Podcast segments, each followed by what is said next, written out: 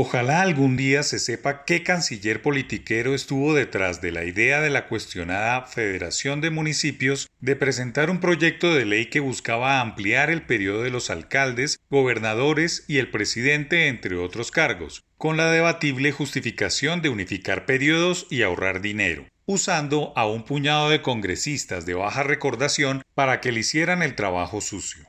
No es el momento adecuado para que el país se embarque en semejante cambio constitucional sin salir aún de la peor crisis económica de la historia, a portas de empezar a discutir una polémica reforma tributaria y a un año de elegir un nuevo Congreso de la República y al sucesor de Iván Duque en la Casa de Nariño. Toda una trama urdida por oscuros intereses que por fortuna les salió muy mal a quienes la urdieron para perjudicar a los beneficiados directos.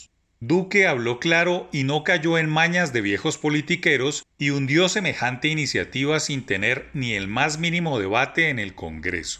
Esa reforma constitucional que buscaba extender el periodo del presidente y los congresistas y los mandatarios regionales es necesaria, pero no en este momento de crisis. La Colombia del siglo XXI está mucho más y mejor informada, y las noticias, por más atractivas o positivas que parezcan, son digeridas hasta encontrar los verdaderos mensajes subyacentes.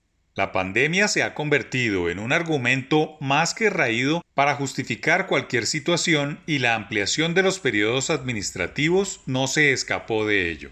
Nadie es responsable directo de que el mundo haya sido sometido durante más de un año por un virus global y que los alcaldes y gobernadores no pudiesen comenzar a desarrollar sus planes de gobierno, mucho menos argumentar que se ahorraría el dinero de las elecciones presidenciales y del Congreso. Justificaciones de motivos ramplonas para una Colombia de otra época pasada, cuando las personas no tenían acceso a medios diversos y tragaban todo. El tercer argumento que firmaron los 25 congresistas, quienes deben ser investigados por los organismos de control, tiene que ver con la unificación o sincronización de todos los mandatos democráticos, es decir, que haya una sola gran elección cada cuatro o cinco años para garantizar que el Ejecutivo, el Legislativo, los alcaldes y gobernadores comiencen y terminen en las mismas fechas. ¿Cuál es la motivación real de esta idea? ¿Por qué eliminar el sistema de equilibrios en los poderes? ¿Por qué caminar hacia un país totalitario en el que un solo partido nacional puede quedarse con todo el poder durante un mandato? El sistema diseñado en Colombia y en muchos otros países democráticos es de contrapesos para evitar la formación de dictaduras democráticas.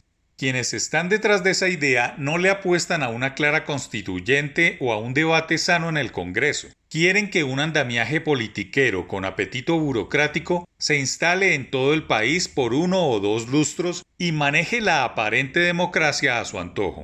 Por fortuna los beneficiados con la idea, trabajada por el polémico Fede Municipios, le han salido al corte y se han alejado de morder tal anzuelo.